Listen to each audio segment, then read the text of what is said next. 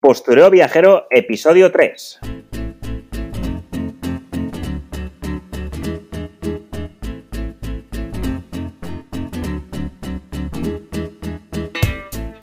Muy buenas, mi nombre es Didac y esto es Postureo Viajero, el podcast donde hablamos sobre nomadismo digital, viajes, marketing, redes sociales y sobre todo mucho, mucho postureo. Hoy tengo un invitado muy especial, bueno, más bien tenemos un invitado muy especial, el cual nos explicará cómo es o cómo fue un poco su día a día viajando en bici por muchos, muchos países durante muchos, muchos kilómetros y sobre todo pues haciendo postureo allá por donde pasaba. ¿Qué pasa, Waltrapa número uno? ¿Qué pasa, Walt Travis? ¿Cómo estás? ¿Cómo estás, Didac? ¿Didac de Ribot o cómo te digo? no, Didac Ribot, Didac Ribot cobra un poco más que yo. ya me gusta, ya, ya tiempo al tiempo, tiempo al tiempo. ¿Cómo estás, tío? Oye, me alegro Muy muchísimo bien. de que me hayas invitado. Estoy contentísimo de, de, de, estar aquí y además con una persona que, que da gusto hablar. Bueno, me alegro, me alegro. Hostia, la verdad es que, mira, es un proyecto nuevo, eres el, el, tercer invitado que me hacía mucha ilusión y digo, venga, va, llevo entrevistados pues una chica que viaja en furgoneta, una chica que viaja en coche, ahora un cicloturista y me faltará pues alguien que viaje en moto y, y alguien que viaje a pie y alguien que viaje a caballo, cuidado. Ojo, ¿eh? Ojo. O sea, te estás ahí haciendo la, el, el, bingo, ¿eh? eh Pac, a ver, a ver sí, si, sí. si, sale uno de cada uno. ya ves. No, Pero no, sí, está muy guapo. Sí, sí, no, si es que viajando acabas encontrando hasta viajando en monociclo. O sea que yo he visto cosas raras. Es tío. Sí, no, y. Sí, sí, no, si es que acabas encontrando... Es que cuando nos lanzamos a viajar pensa... pensamos que somos los aliens de la película, pero es que acabas encontrando de todo. O sea, yo Hay encontré eh, padres con dos hijos de, de, seis años o cinco años viajando en bici. Y, y claro, te, o sea, si te pasan mil cosas por la cabeza diciendo, hostia, pero o sea, yo al lado de ellos soy, soy un... Soy, soy, un novato, soy un novato. Sí. sí, sí, un mocoso. Sí, sí. No, es una caña, es una caña que, que, la gente pues haga. No el hecho de viajar, sino el hecho de que hagan lo que les mola, que a mí es lo que, lo que me fascina y es un poco lo que intento transmitir con, con este podcast y con la gente que, que traigo, porque por lo que veo de momento todo el mundo comparte esa filosofía de cada uno que haga lo que quiera, pero que haga algo que le gusta, que le motive, que le haga vibrar. Exactamente. Es que hay que lanzarse e intentar eh, evadir esas, esas preguntas que, sí que, que, qué es lo que va a pasar, si voy a este sitio. A ver, hay que tener cuidado. O sea, también, o sea, quiero decir, hay, hay, siempre hay probabilidades, pero es que si no lo haces, siempre te vas a quedar con las ganas. Eso sí, eso sí. Yo creo que tú, uh, que tienes bastante experiencia y bastantes kilómetros, y por países que en principio parecen complicados, pues supongo que nos podrás hablar eh, extendidamente sobre ello. Y nada, quería que, bueno, que te presentaras un poco sobre quién eres, a qué te dedicas y cómo viajas, porque claro, yo a ti te conozco de hace tiempo y muy guay, pero la gente aquí dirá, pero a ver, ¿este, este quién es? ¿De dónde sale el nombre de Walt Travis? bueno, no me, no me he comido mucho la cabeza para el Walt Travis. Es un, un, híbrido entre mi primer nombre y mi segundo nombre, Walter Travis. O sea que eh, Walt Travis, he dicho, venga, va, voy a poner Walt Travis y listo, de Walt Trapa, por si, por si acaso, yo qué sé, me vino esto a la cabeza. Y yo, no, yo soy de Palma de Mallorca, de la isla, eh, tengo 26 años y desde 2018 que, bueno, realmente desde 2017 que me vino la idea de querer hacer esto de viajar en bicicleta, pero en 2018 fue cuando ya el disparo de salida. De hecho, eh, me pasé un, año eh, recopilando material, las alforjas, la bicicleta, todo, pero siempre como que en mi cabeza pensaba, algo me falta más. Algo, algo, esto, ¿y, si me, ¿Y si me compro un, una Liederman o si tal, sí, no sé, cualquier sí, cosa? Y, el por sí, por sí, por y, no, y, nunca empezaba, nunca empezaba, hasta que mis colegas me dijeron en mi cumpleaños, mira, ya. Tírate ya, coño, cansino. Exacto, sí. Pues hicieron una papeleta entre todos, poniendo fechas distintas, y al final sí. pues me tocó el 30 de abril. Y dije, bueno, venga, pues el 30 de abril me piro. Y ya bueno, os dejo bueno, la data. Sí, sí. Y Hostia, nada, me fui. Bueno, la papeleta. En plan, no te decides, pues decidimos nosotros por ti. Tal cual, sí, sí, sí, me decidieron por mí. Y la verdad que se lo agradezco, porque si no, a lo mejor hoy en día estaría ahí en la isla. Comprando, cosas. Comprando cosas, sí, sí. Tendría que comprar un, un, trastero para meterlo todo. Ya ves, madre mía. El, yo te quería preguntar, mira que hay formas de viajar más cómodas, más ligeras, más tal, pero ¿por qué una bici con 80 kilos y qué narices, qué narices se siente al mover 80 kilos de peso con tus piernas? bueno, pues ¿por qué? ¿Por qué por, el, por la parte económica? Sobre todo por eso, porque claro, a ver, yo no, la gente que esté a lo mejor ahora escuchándonos se piensan que yo soy un deportista de que yo siempre he pillado bicicleta o, que me, han, aficionado. La verdad que la, esta es mi segunda bicicleta que tengo. La primera la tuve a los 10 años de edad. Me duró tres meses porque me la, acabaron robando, así por un descuido. la dejé en el portal de un amigo y, la, la, pillaron. En fin. Y, esta es la segunda bicicleta que he tenido. Y, la intención era viajar en bicicleta porque ya había visto gente que lo estaba haciendo y sobre todo este chico Félix que tiene dos documentales en Netflix eh, alemán que viajó uno en bicicleta y otro en bus, en un, como una, autocaravana o algo así. y, y, me llamó bastante la atención y dije, bro, bueno, a ver, ¿cuánto puede estar gastando al mes para viajar en bicicleta? Y, y empecé a investigar, aparecieron bueno, pues los más reconocidos ahora mismo en cicloturismo, o sea, eh, eh, Biciclown, el Vique Canine, también pedaleando en globo, una creo que es argentino y, otros más. Entonces, claro, ya fui recopilando información y dije, bueno, están gastando entre 300, 400 euros al mes, pues no, no o sea, me, me, sale más caro el estilo de vida que vivo en, en la ciudad. O sea, acabo gastando mucho más. Sí que es verdad que tengo más comodidad, porque viajar en bicicleta con, 80 kilos, pues eh, es, es porque tengo muchas cosas y claro, yo tengo pensado para las cuatro estaciones del año. Vale, entonces te quería decir. Eh, claro, claro. de todo ahí dentro, ¿eh? No, tengo, claro, es que he pillado panel solar, eh, cámara, dron, también ahora tengo más equipo y, la próxima vez que lo retome quiero hacer como en plan streamings con, con ¿cómo se llama esto? Un estabilizador de, imagen para poder, un, sí, como un gimbal, exacto, y una batería portable, enchufarlo, eh, intentar pillarme Sims con, con mucho internet, con bastantes gigas y poder hacer streaming durante horas. Esa, es una idea que me, ha gustado bastante y, emitirlo por Twitch o por Facebook o por el, que vea que es mejor.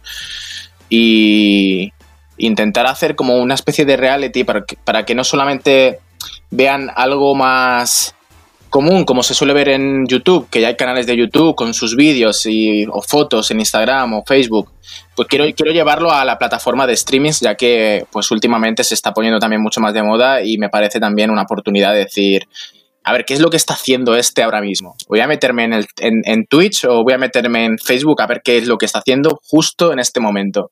Y a lo mejor me estoy comiendo un bocata de morcilla allí en... Eso seguro que genera envidia más de uno. Entiendo que lo que quieres hacer es no editar tanto el contenido y hacer algo un poco más eh, en directo, en crudo, tal cual es el viaje.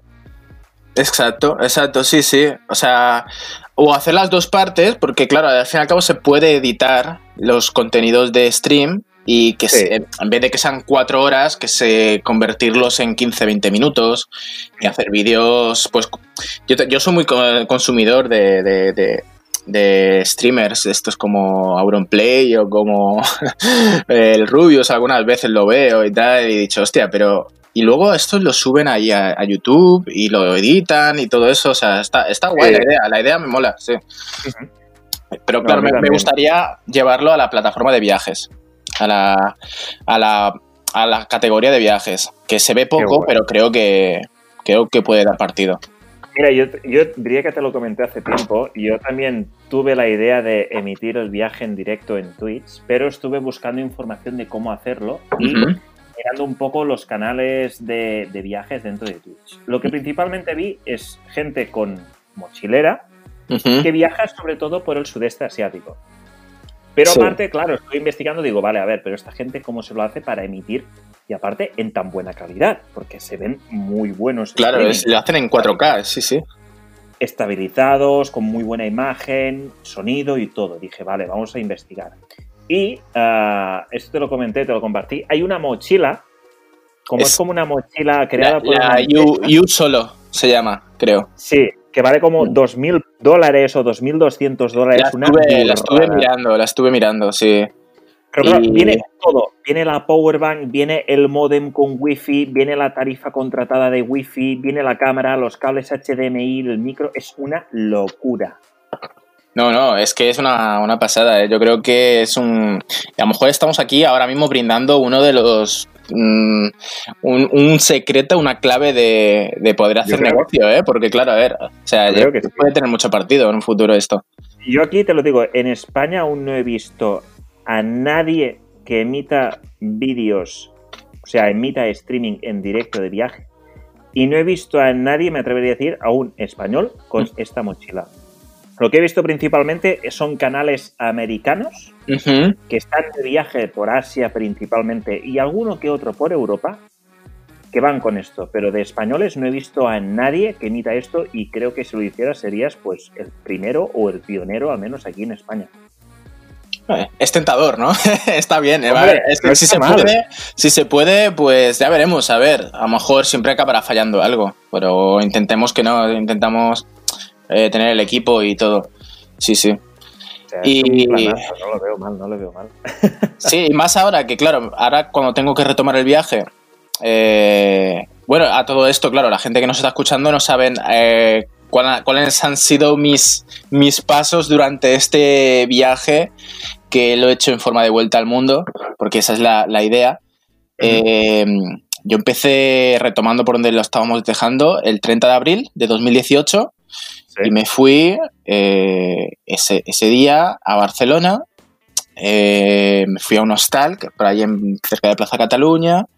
Eh, me desperté, me recuerdo ese día perfectamente a las 5 de las 5 o 6 de la mañana, despertándome con todas las ganas ya de empezar a pedalear hacia el norte, hacia Francia, y lloviendo, ¿eh? ya un, chaparrón de agua increíble. O sea, parece como que, el tiempo se ha puesto de acuerdo como para ponerme una prueba y he dicho, mira, si es que esto va a ser lo mínimo que voy a encontrar, o sea que me voy, me, voy igual. Así que eh, empecé y, y nada, y ya sea una, sensación de libertad desde, o sea, de, tener una dirección hacia adelante y saber que no tienes que volver, o sea, de que puedes perfectamente cambiar tu rumbo y en vez de querer ir a Francia, irte a Portugal o irte a cualquier otro sitio, o sea, eso, me, me, encanta muchísimo. Y sobre todo la velocidad que te puede brindar una bicicleta. A veces como que se te quedan mucho más los recuerdos en la cabeza que, que, otras velocidades. Pero, pero sí, o sea, a mí yo soy muy, fan de las motos, también me gusta eh, viajar con ellas, aunque no lo he hecho nunca, pero eh, en bicicleta sí que como que me siento más vivo, creo. Lo vives todo mucho más, lo absorbes más, debido sí, a que sí, sí. mucho más lento. Mm, sí, sí, tal cual. Entonces... Claro, ¿eh? Disculpa, no Digo que estoy, totalmente contigo, aunque eh, dentro de una semana eh, vaya a empezar a viajar en, moto. Aunque bueno, seguramente esto cuando la gente lo escuche ya estaré perdido por verse a saber dónde. pues que lo recuerde, ¿eh? la gente que está escuchando esto, que piensen que está ahora mismo Didac ahí eh, durmiendo. En, una gasolinera, a lo mejor. no, sé. el bosque ahí pasando frío en pleno invierno. sí, sí. Bueno, eso de dormir en la gasolinera no lo hice hasta que llegué a Turquía. O sea, mm. que durante el tramo que hice en Europa fue España-Francia, eh, Italia, eh, después crucé en, barco hasta Croacia, porque quería, hacer, quería hacer Italia por ahí, por Venecia, pero es una ciudad que, bueno, es que mi madre siempre ha querido ir conmigo y he dicho, bueno, vale, pues no, mira, por ti voy. ya lo haremos en un futuro cuando regrese. Pero me voy a pillar un barco, voy a Croacia y continúo por ahí. Entonces... Sí, en, en, Instagram veo Croacia, uh, Montenegro, Albania, Macedonia. ¿Esto no hiciste? Eh, bos, sí, eh, Croacia, Bosnia, Montenegro, Albania, Macedonia, Grecia, uh -huh. eh, Turquía y después, eh, después tuve que hacer una parada para trabajar. Sí. Eh, estuve unos, unos cuantos meses que, que, se me acabó el chollo y dije, bueno, voy a, voy a tocar, tener que tocar trabajar. Así que me fui a Alemania a, a trabajar un, un, par de veces.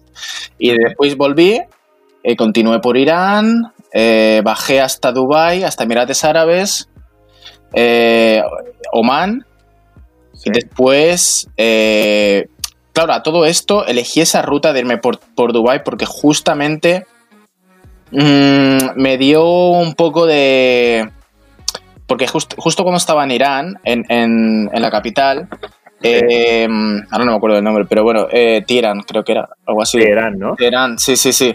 Eh, justo fue cuando pasó esto de, de, de, los comandos del ISIS y con cicloturistas encima, ¿sabes? Por allí, por ah, Turkmenistán. Sí que, que hubo algún atentado a sí. gente que de por ahí, sí. Exactamente. Y claro, ya dije, mira, voy, como también quiero visitar Dubai porque es un sitio que me gustaría y Oman me han hablado muy bien, incluso voy a irme por, por el sur y voy a pillar luego un vuelo y güey, se me fue muchísimo dinero porque claro, un vuelo de Oman hasta India y encima luego el visado eh, que lo tendría que haber hecho el visado en Irán, que es lo, que todos los viajeros me recomendaban. Píllate el visado de la India en, en, en Irán, que es donde sale más barato, ¿sabes? Y nada, al final pues de, de la India luego me fui a Nepal regresé a la India y me fui luego a Bangladesh. Y o sea, dime, dime. Nada, después ya en, Bang en, Bangladesh se me caducaba el pasaporte, eh, me volví a quedar sin dinero, eh, que más? La bici rota, o sea, estaba, ya, ya estaba hecha polvo la bici. Eh, el, el, seguro de viaje también. O sea, una, una serie de factores que dije, mira, pues creo que lo más lógico va a ser que vaya a Madrid, no, no a Mallorca, pero que vaya a Madrid, al menos a, a, arreglar todo esto, a trabajar un par de meses y luego retomo el viaje, como ya hice en Turquía. Y dije, bueno, sí. eh, yo mentalizado con que siempre, aunque tenga que hacer estas paradas, que, me, que en parte me, como que me molesten, pero yo voy a, voy a hacerlo y voy a continuarlo. Entonces, claro, en Madrid eh, hice todo eso y cuando ya quise volver, justo fue cuando nos vino el confinamiento y, y me comí los mocos. Tenía el vuelo pillado y todo para mi armar. Sí, sí. Qué putada. Esto lo estuvimos hablando porque yo tenía el, el viaje a Asia en, en, moto por ahí planeado. Me compré los billetes en diciembre. En marzo cerraron todo, que estuvimos hablando de, hostia, si vas por aquí a ver si nos podemos cruzar. Tú con la bici, yo con la moto, hacemos yo que sé, un par es, de semanas. Un planazo, por ahí, ¿eh? hubiera sido un planazo de pillar unos taburetes de esos de Vietnam y a comer rollitos de primavera y bueno, unas cuantas cervezas, sí, sí. Me has puesto como, como cerdos ahí comiendo y no lo habías pasado. comiendo noodles, ¿eh? Yo me acuerdo de, de un episodio de, de, prácticamente al finalizar tu, tu, segunda etapa de este viaje en bici, de cuando entraste, no sé si fue en Bangladesh, que te escoltaron sí. la policía y que te iban saltando como de, de furgoneta o de furgoneteo o de mm. carromato en carromato con armado, con la bici, la gente medio mirándote todo el rato. Yo, yo me acuerdo y digo, la madre que lo parió, o sea, lo están aquí fuera el rey. O Hostia, sea, tengo, tengo, fue un día bastante uh -huh. intenso, ¿eh? De hecho, es que lo cuento a veces como anécdota en las comidas y tal. Es que fue, eh, esto es para lo que te sirven los viajes, al fin y al cabo. Eh, para ser el típico abuelo contando cuentacuentos de familia, ¿sabes? Llegué ese yeah. día y me pararon y me dijeron, a ver, a ver, alma de canto, ¿dónde vas tú? ¿Dónde vas con la bicicleta? Nada más cruzar la, nada más cruzar la frontera. O sea, me, me, me dice la policía, pero, pero chaval, ¿dónde vas? Y me dice, eh, nada, me pararon con la bicicleta, eh, con, su coche patrulla y me dicen, esto, eh, dangerous, eh, dangerous for you, eh, tal, y yo, where you go, where you go, bueno, eso, a todo eso no tenían ni idea de inglés, eh, y yo les dije, bueno, yo voy a, a, la capital, a, a Dhaka, allí a, a Bangladesh. Y me dice, eh, esto eh, not safe zone, eh, me dicen tal, y digo, ok, pues llévame a la zona segura. Y yo pensando, bueno, pues será a 15 kilómetros o 20 kilómetros la zona segura. No, no, pero es que el, el tío eh, montó una operativa increíble que, vamos, ni el Counter-Strike. Eh, el, el, tío nos llamó, porque claro, cada uno tenía su jurisdicción, tenía su límite. Entonces, sí. armados, eh, en cada coche patrulla había como el conductor y tres más. Y yo con la bicicleta. Y las alforjas, todo. Y ya, y luego pasando de un sitio a otro, de un, de, y me pasaban la bicicleta y las alforjas de un, de una fue un coche patrulla a otro coche patrulla. Eh, y luego uh, todo el rato, así consecutivamente, durante 25 coches patrulla creo que pasé y unas, unas 10, 10 horas o 9 horas en, en, coche, no sé, fueron. fueron a todo eso llegué a las, a las 2 y media de la noche, no se podía ir a ningún hotel, o sea, estaba como todo, estaba todo como cerrado ya, y me fui a una, a un, al único hotel que se podía ir, que me ayudó el policía que estaba allí. Eh, era la planta 15, sin ascensor. Y la, el, no, el, formulario de. El, exactamente, planta 15 sin ascensor, ¿eh? Ese, con, con, por, la, por la bici, con la bicicleta a cuestas. Claro, a todo esto, los que viajan en bici ya saben, o sea, tienes las alforjas abajo 15, 15, pisos que tardas, mm, no sé si entre 5 o 10 minutos en subirlo y luego bajar a tope de, a tope de prisa para rezar de que no te hayan tocado nada, ¿sabes? Uh -huh. De decir, hostias, que no me hayan quitado las alforjas o algo, que no me, que me muero, ¿sabes? alguna o, movida. Sí, sí. Claro, me, me, intentaba siempre priorizar las, las alforjas más importantes que, que para subir. Llego arriba, ya lo tengo todo y el tío no hablaba nada de inglés, me da un, una hoja de inscripción en, en, en Bangalí, no tenía ni, ni, ni la, el, el check-in, el check-in lo tenía en Bangalí. Eh, una hoja amarilla que a lo mejor estaba donando un órgano, no lo sé, pero. Eh, Joder, tío. Eh, fue, fue increíble, fue, fue increíble ese, ese día. O sea, acabé el día. Eh, claro, era un, un zulo prácticamente. Un, porque estaba lleno de telarañas, cucarachas, todo arriba. Y, y, claro, pero bueno, a ver, había que dormir, había que ducharse y, y claro, o sea, durante, en las ciudades generalmente pues es más difícil acampar, por eso hay que buscarse un poco la vida entre hostales o couchsurfing o lo que sea. de poli, centros sí. de bomberos, polideportivos, cementerios, iglesias. Exacto, exacto. Cementerios al menos tengo compañía. Sí, sí. Sí, tío. Son, son, un poco callados, no dicen mucho, no hablan, no son muy habladores, pero bueno, está bien. Está bien, no, no, la verdad que, que sí. No, yo he dormido en algún cementerio cuando estaba con la, con la bici y hostia, tienes de todo porque agua seguro que tienes para limpiar cacharros, ducharte, todo, se está de coña. Y aparte, Solo, como claro. nadie viene por la noche, sí. estás tranquilo. Es que claro, son los nuevos campings. Claro, claro.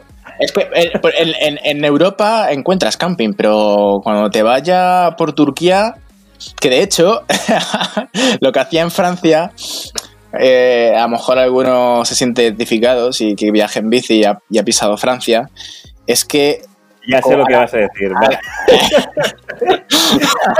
ya lo sabes, ¿no? ¿Qué? Me acuerdo. Ya, me has pillado, ¿eh? ya, ya, lo sabes, sí, sí. Ahora, ahí estoy brindando a un bricotruco de estos, ¿eh? un briconsejo. Tomad eh, nota. Tomad nota, papel y boli, y es que si llegáis bueno, generalmente cuando ya empieza a atardecer ya estáis intentando buscar un sitio para acampar. Pues chicos, iros a un camping directamente. Que las oficinas del check-in están completamente cerradas. Ellos no se esperan para nada de que vaya a venir una persona a las 7 de la tarde a meterse a dormir. O sea, eh, como son muy de, auto, de autocaravanas, los franceses van lo normal, pues abren por la mañana, hacen, hacen sus check-ins, y tal, y la gente se vuelve a ir por la mañana. Entonces yo voy por la tarde cuando no se lo esperan y me meto. si ya tengo ahí. No, yo, es que encima los campings de Francia son eh, estilo 5 estrellas. Es que hay sitios que tienen hasta, podría decirte hasta spa. Eh, no sé si vi uno que tenía spa o, tal. O sea, es una increíble, ¿eh? La, filosofía de, campings que tienen ahí. Qué loco, tío, qué loco. Y luego, yo esto te lo había escuchado porque digo, es que hace la de la trampa, o sea, no hay más en plan de, ah, no, yo soy por aquí, que he ido un momento al súper, he cargado con 80 kilos la bici de comida, pero yo me mm. meto, tengo ahí la tienda montada y, no. Es así, pero bueno. Hombre, a, la mínima que nos podamos ahorrar un par de euros, los españoles somos los primeros. Hay que. sí, sí. No, no, es buena técnica cuando estás ahí un poco corto de pasta, te apetece una ducha, desconectar un poco y dormir un poquito, decir, pues mira. En, en, Mataró, seguro que lo harían, ¿eh? por, por, Cataluña ni se lo piensan, ¿eh? A, la mínima de ahorrarse. ya, es, pues- hay mucho pirata, hay mucho pirata por aquí, por Mataró. Qué grande. Pues nada, luego, luego, tocaba por la mañana, claro, tú por la mañana empiezas, te despiertas, repliegas todo la, la, la, tienda y toca hacerte el despistado saliendo. Pues claro, la oficina está abierta. Entonces me, pego un sprint para salir y, intento que no me paren por el camino, ¿sabes? Me, pego como una carrerilla en la, parte de la oficina para salir. En plan, que no me vean. Que no me vean intentando mirar por otro lado, para otro lado, ¿sabes? Nada, nada, nada, es increíble. de, ay, voy a ver este parque y a ver si es bonito. No, no me gusta, me salgo. No, no, sí, no. me, me, me, volví fan, ¿eh? De, de, colarme en, los campings. Igual, Travis, aquí uh, dando a conocer trucos para colarse. Contenido de calidad, ¿eh? Que se lleven al menos la gente eh, buenos consejos. Vale para todo tipo de, automóviles. Claro. con una autocaravana es, es, un poco más cantón, pero igual sí. Igual sí. Sí, sí. Yo creo que si, si, hay alguien por Francia en autocaravana, en furgoneta, en moto, en bici, que por favor lo pruebe y que nos cuente su experiencia, que me escriba a didacilla.gmail.com y lo traeré en el podcast y que nos comparta su, su experiencia. Oye, si hay alguno que ha acabado en el calabozo con una multa, que también venga, por favor, que nos lo cuente. Yo creo que ya debo estar, mi cara debe estar en los Tetabricks de leche de, Francia, en, algún lado que otro ya no me dejan, vamos, me tienen registrado el FBI, ya no, no, no entro. en plan, déjame hacerte una foto que si vuelves a pasar por aquí ya no entras. Exacto, sí, sí, tal cual. pirata. Qué pirata, qué pirata, qué pirata. Madre mía. Así que menudo viajecito, bueno, menudos viajecitos te estás haciendo con la, con la bici y supongo que tienes intención de seguir cuando, cuando puedas, ¿no? Claro, yo, mi primer viaje eh, solo como mochilero fue por sudeste asiático. Estuve como un mes y medio así por Tailandia, mm, Malasia y Vietnam y, me encantó. Fue de, hecho ese punto por el que decidí que, quería viajar en bici y llegar hasta sudeste asiático. O sea que ahora la próxima sesión la voy a disfrutar como un niño. Sí, sí. sí, Y más después de tanto tiempo sin podernos mover debido al COVID. Exacto. Que de hecho, bueno, también, no sé si un amigo me comentó que están las cosas un poco chungas, chunguillas, por el sudeste asiático, porque claro, al, ser los europeos los que podemos viajar eh, con aviones y tal, movernos, como que los culpabilizan un poco de, que se haya promovido el COVID por el por sudeste asiático. Entonces, claro, vas ahí un poco con, con un poco con el ano dilatado, ¿sabes? Diciendo, hostia, a ver si me van a a ver si me van a, meter en palos, a ver si me van a meter palos ahí por ser europeo, sí, sí. Pero bueno, como no lo sé. No lo sé, la verdad, cómo debe estar por ahí, por ahí el tema. Porque la verdad. Hombre, a, la par, es que claro, también estamos en parte, es parte de la economía, el turismo. O sea que, y sobre todo Tailandia, que es principalmente el principal con el que van todos los mochileros y viajes de novio, luna de miel, etcétera. o sea que. Eh, No sé, no sé la verdad cómo debe estar porque las noticias que llegan ahí son pocas, son difusas. Muchos de esos países, quieras o no, tienen una, una dictadura o cosas así, y tú que has estado seguramente lo habrás Ujú. vivido. Y claro, ah, lo que nos pueda llegar aquí a Europa, Es que es, es- es prácticamente lo mismo que pasa cuando uno intenta viajar y le llega información que, que a saber de qué fuente la han sacado. Y claro, es como que ya está, ya, ya voy a tener miedo por simplemente que hayan dicho esto. Pues no, o sea, llegas ahí y luego ves que no pasa nada. Luego llegas allí Exacto. y dices, pero si es que me han, me han tratado genial. O sea, que, que, lo, que días malos siempre hay viajando. Pero vayas sí, en pero bici, si vayas- malo lo tienes al lado de tu casa o estando a 20.000 kilómetros. Sí, sí, lo puedes tener en cualquier sitio. O sea que. eh, o sea, yo le he pasado canutas muchas veces. O sea, en Calcuta me dio una insolación y me desperté con 40 indios alrededor mía y con la bici que se había pinchado. Y claro, en ese momento dije, joder, es, es que ese, ese fue un momento que lo recuerdo bastante. De hecho, que le tengo bastante cariño porque, claro, porque eh, estuve como uf, 30 minutos como mareado y me desperté rodeado de gente. Entonces, claro, si alguien está mareado, lo que intentas es que haya oxígeno, ¿sabes?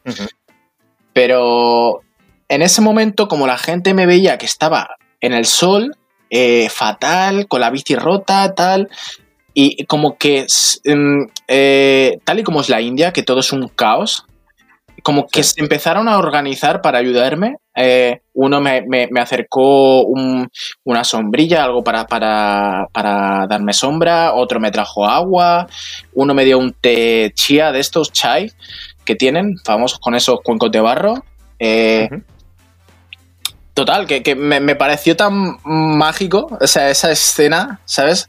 Que, que lo vi como una película, el hecho de decir, hostia, pero si todo el mundo se está poniendo de acuerdo aquí para, para, para darme que, que esté bien, ¿sabes? Lo que puede parecer el país más caótico del mundo cuando hay realmente un problema, una necesidad, pues Mm. la gente se une, ¿no?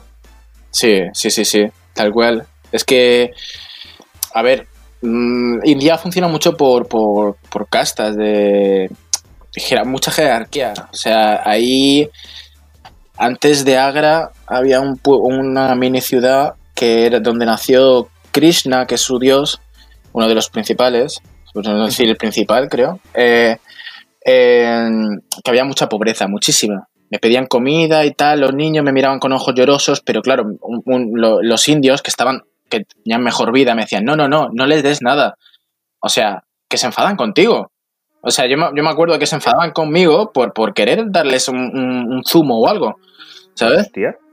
Claro, no, no, no, porque eran como... Claro, o sea, no puedes eh, mejorar la vida de ellos, son lo que son y ya está. O sea, no, no, hay, no hay forma de mejorar, ellos quieren Claro. crecer de esa manera. Tú por da- el darle el zumo Mm, es como tú piensas que le estás ayudando cuando realmente estás dándole caridad y ese zumo no le va a cambiar la vida.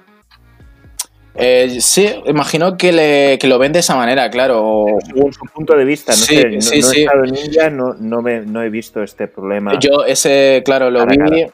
lo vi mucho por, por jerarquías, ese, el, el país. Había, es un país bastante intenso, creo que es la palabra. El, el- el- el intenso es la palabra porque dentro de, de la India lo odiaba, lo odiaba a más no poder de comer picante, sobre todo por el norte que no utilizan leche de coco. Yo, yo iba con la mentalidad de comer curries con leche de coco, ¿sabes? Pero creo que eso solamente en el sur. Entonces, en el norte era como es, eh, pimentado con sus especias picantes y todo eh, muchos vegetales sobre todo y tal y qué más nada o sea lo pasaba fatal por las noches a las 3 de la noche me, me con un ardor en el estómago increíble quería salir del país pero claro luego sales del país y te y yo estaba saliendo pensando no lo voy a volver a pisar más en la vida sabes pero después saliendo de él, dicho, hostia, pero tiene su. Tiene su encanto. O sea, hasta Su como punto, que ¿no? lo hecho- tiene su punto, lo he hecho de menos, ¿sabes? O sea, decir, joder, o sea, lo pasaba mal, pero es que parte del sufrimiento creo ya, a lo mejor esto me he un poco ido de olla, muy, me estoy extrayendo filosóficamente, pero me parece que es un poco placentero incluso. El, sufrimiento te hace ver las cosas como más cercano a lo, a lo humano, ¿sabes? como que lo vives todo más intensamente. Sí, sí, sí, tal cual. Yo, a ver, yo lo que te digo, no he estado en India, pero de gente o de viajeros que han estado y te comparten sus experiencias. Hay gente que lo odia y no va a volver nunca más. Y hay gente que lo ama, aunque cuando esté ahí es como que tenga esa relación de amor-odio, pues o por cómo es el país, por el caos, por la polución, por la pobreza, por la comida, por, por todo. Y yo creo que has definido muy bien la India diciendo que es un país intenso. Es un país que es muy intenso en todos los aspectos. Y claro, si vienes, digamos, si yo por ejemplo ahora me cojo un vuelo de España a la India, el choque cultural sería brutal, me pegaría una hostia increíble. Tal cual. Sí, sí, sí. Luego, yo me adapte mejor o peor, yo, yo lo veo así. Luego, otra cosa, como tú has hecho, que partiste desde aquí de España y poco a poco fuiste haciendo el cambio a nivel cultural, a nivel de construcciones, a nivel de economía, en todos los aspectos, que es como fue algo, algo más paulatino, ¿no? Sí, sí, sí, exactamente. Es que fue todo... Eh, repítame lo, último, que ahora mismo no sé cómo respondértelo. No, bueno, que el cambio, desde que empezaste hasta que llegaste a la, a la India propiamente, a nivel cultural fue todo como ah, más, sí. más paulatino, ¿no? Sí, sí, sí, exacto. Sí, sí. Es el de Oman a la India se nota muchísimo el, cambio, un cambio drástico completamente. Sí, yo creo que hay mucha, mucha, mucha diferencia. O sea, llegas a la. No sé, no, o sea, me gustaría pensar, porque claro, Pakistán, ya claro, antes, antes formaba parte de la India, a lo mejor eh, tiene su, su similaridad. Pero yo desde Irán comparo, luego yo comparo Irán, India. Digo, no, India es muchísimo, o sea, un gran cambio. Comparo Oman, India. Digo, joder, no, es que la, India es como que el, cruce de, de, esto. Y, por ejemplo, también pensaba cuando estaba por Europa decir, ¿en qué momento me voy a, me voy a sentir en que no estoy en Europa y estoy en otro país, en, otra, en otro continente? ¿Sabes? Y en Turquía creo, claro, en Turquía llega un momento en el que sí que ya te ves dentro de, sus eh, estilos, culturas, sí, más de Asia, exactamente. Eh, aunque tienen cosas, claro, porque piensa que Alemania y, Turquía están muy, muy unidos en el sentido de que viene mucha gente de Turquía a vivir aquí. A, de hecho, claro, en, la frontera. sí, sí, sí. Yo ahora que estoy aquí en Berlín, bueno, es que Turquía es como podría ser un país que está acá dentro de, Alemania. O sea, es que hay muchísimos turcos. Sí, sí. y en la frontera, de hecho, cuando iba a Estambul, a dirección a Estambul, o sea, veían muchísimos coches de Berlín que los compraban allí y se los traían a Turquía. Ostras. Sí, claro. Sí, sí. matrículas. ¿eh? Mm. Sí, no, claro, porque, no sé, tener un acuerdo o algo así, eh, Alemania y claro, están aquí la mayoría, un gran porcentaje de, Turquía está viviendo aquí. Mm. Tendrán pues, ah, pues un flujo económico, unos intereses y demás que se beneficiarán mutuamente ambos. No, qué bueno, sí, Sí, sí. Digamos que Turquía, a partir de cierto punto, es cuando ya dices, vale, ahora estoy entrando en Asia, ¿no? Claro, eh, hay un tramo que es súper bonito, de hecho, de que estás eh, em, yo desperté ese día, o sea, yo estaba en Grecia, en Grecia, en Alejandrópolis. Y en el, de Alejandrópolis, en, un día, no, en dos días llegué a, Estambul. Entonces, eh, pero claro, en un día ya estaba dentro de Turquía, pero no es, o sea, sigue como siendo como Europa, hasta que no cruzas el puente de fósforo de allí de, de Estambul, no estás dentro de Asia, en teoría. Estás como, sigues en parte de Europa. Pero, pero se notas mucho las. O sea, que cambian mucho las formas, ves muchas mezquitas, ves todo. Eh, digamos que el propio río que baja del Mar Negro es el que divide Europa de Asia, ¿no? Podríamos decirlo así, un poco para poner una línea para poner la línea oficial, creo que es el puente de, fósforo que te pasa a Asia. Sí, sí. Hostia, curioso, la verdad. Y aparte, es, estando en Istambul, en, la capital. Mm. No, es que, es que fue increíble porque esa noche eh, era todo autopista. O sea, yo llegaba ahí y dije, no hay carril bici para nada. Estaba en medio de la autopista con la bicicleta, eh, llegando a un, hotel barato que, encontré. Que de hecho, bueno, mi, madre me vino a visitar allá a Estambul, se pilló un vuelo y me vino a ver. Y, me reservó un hotel allí para que estuviera. Y claro, claro, tenía que llegar antes de las 12 de la noche, porque si no, pues como que cerraba la oficina o algo, la recepción y eso. Y, y me recuerdo que fueron el día más largo, ¿eh? yendo por en medio de la autopista con los coches. Creo que no se puede comparar, ¿eh? O sea, eh, eh, entre la ciudad de Estambul y la de Dubai, para las bicicletas, vamos, lo vas a pasar chachi piruli, yendo por la...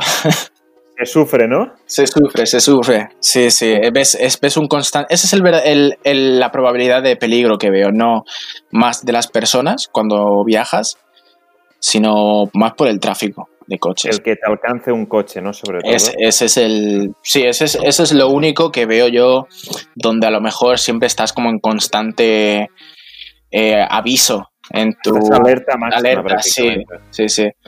Mira, a mí sinceramente me pasó que los problemas que tuve en mi viaje en bici por España, el gran susto que tuve fue principalmente con un coche y no con una persona, porque yo, por ejemplo, hubo una, noche que hice noche en la, en la, estación de autobuses de Cartagena, que a las 3 de la madrugada me vino un chico, supongo que era un chaval, pues que no tenía nada ni para comer ni para nada, que me vino despertando y que por favor que le diera algo de comer, se tumbó al lado mío, ahí él en el suelo, y yo con una sobada encima que flipas, le dije, ¿qué quieres? ¿Qué quieres? No, comida, que tengo hambre, que no sé qué y digo, pues si yo estoy en la calle como tú, le dije, tengo sueño, me di la vuelta y me sobé al momento. Digo, este chaval, si hubiera querido, me hubiera robado la bici y yo no me hubiera enterado, pero enterado de nada. Ya, ya, no, tal cual. Es que... Pero en cambio, con los coches, tío, es un continuo, es un continuo. Sí, es que, eh, mira, donde, donde yo más me pongo en guardia es cuando estoy entrando a una ciudad. Cuando estoy fuera de una ciudad, estoy completamente sé que en los pueblos no me van a hacer nada, sé que en las pequeñas ciudades no voy a tener problemas, voy a poder saber dónde dormir, pero cuando llego a, las ciudades sé que es un continuo eh, ¿eh? estrés, ¿eh? porque claro, sobre todo con el tráfico, con papeleos, con no sé qué, ¿sabes? La gente, la mentalidad de la, gente de ciudad es un poco más diferente en, la de los pueblos, porque ya están acostumbradas a ver turistas, a viajar, a el plus que, que tengo es que viajo en bicicleta y claro, es como lo diferente, ¿sabes? O raro.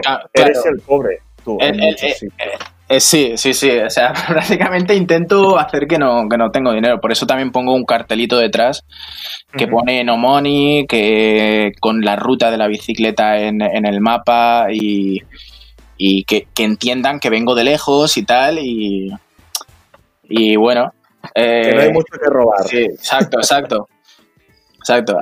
Al principio me avergonzaba mucho de, por ejemplo, ir a una persona y decirle a ver si me dejaba dormir en su jardín, pero, pero nada, me, duró Dos noches. Dos, dos, sí, dos noches me duró. De, creo que después, la semana siguiente, ya estuve yo cada, cada noche haciéndome el. ¡Ay, que no tengo de dónde dormir! ¡Está anocheciendo! ¡Tengo frío! eres pirata, si eres un pirata, eres peor que yo. que en parte es verdad que digo, coño, es que no tengo donde dormir, a ver si. Bueno, que, perfectamente podría dormir detrás de una gasolinera, pero. Sí, pero hombre, mejor un jardín con una gasolinera. Pero ¿eh? me, gusta hablar con las personas, porque también es como conoces el país, eh, conocer su cultura, eh, la gastronomía y tal.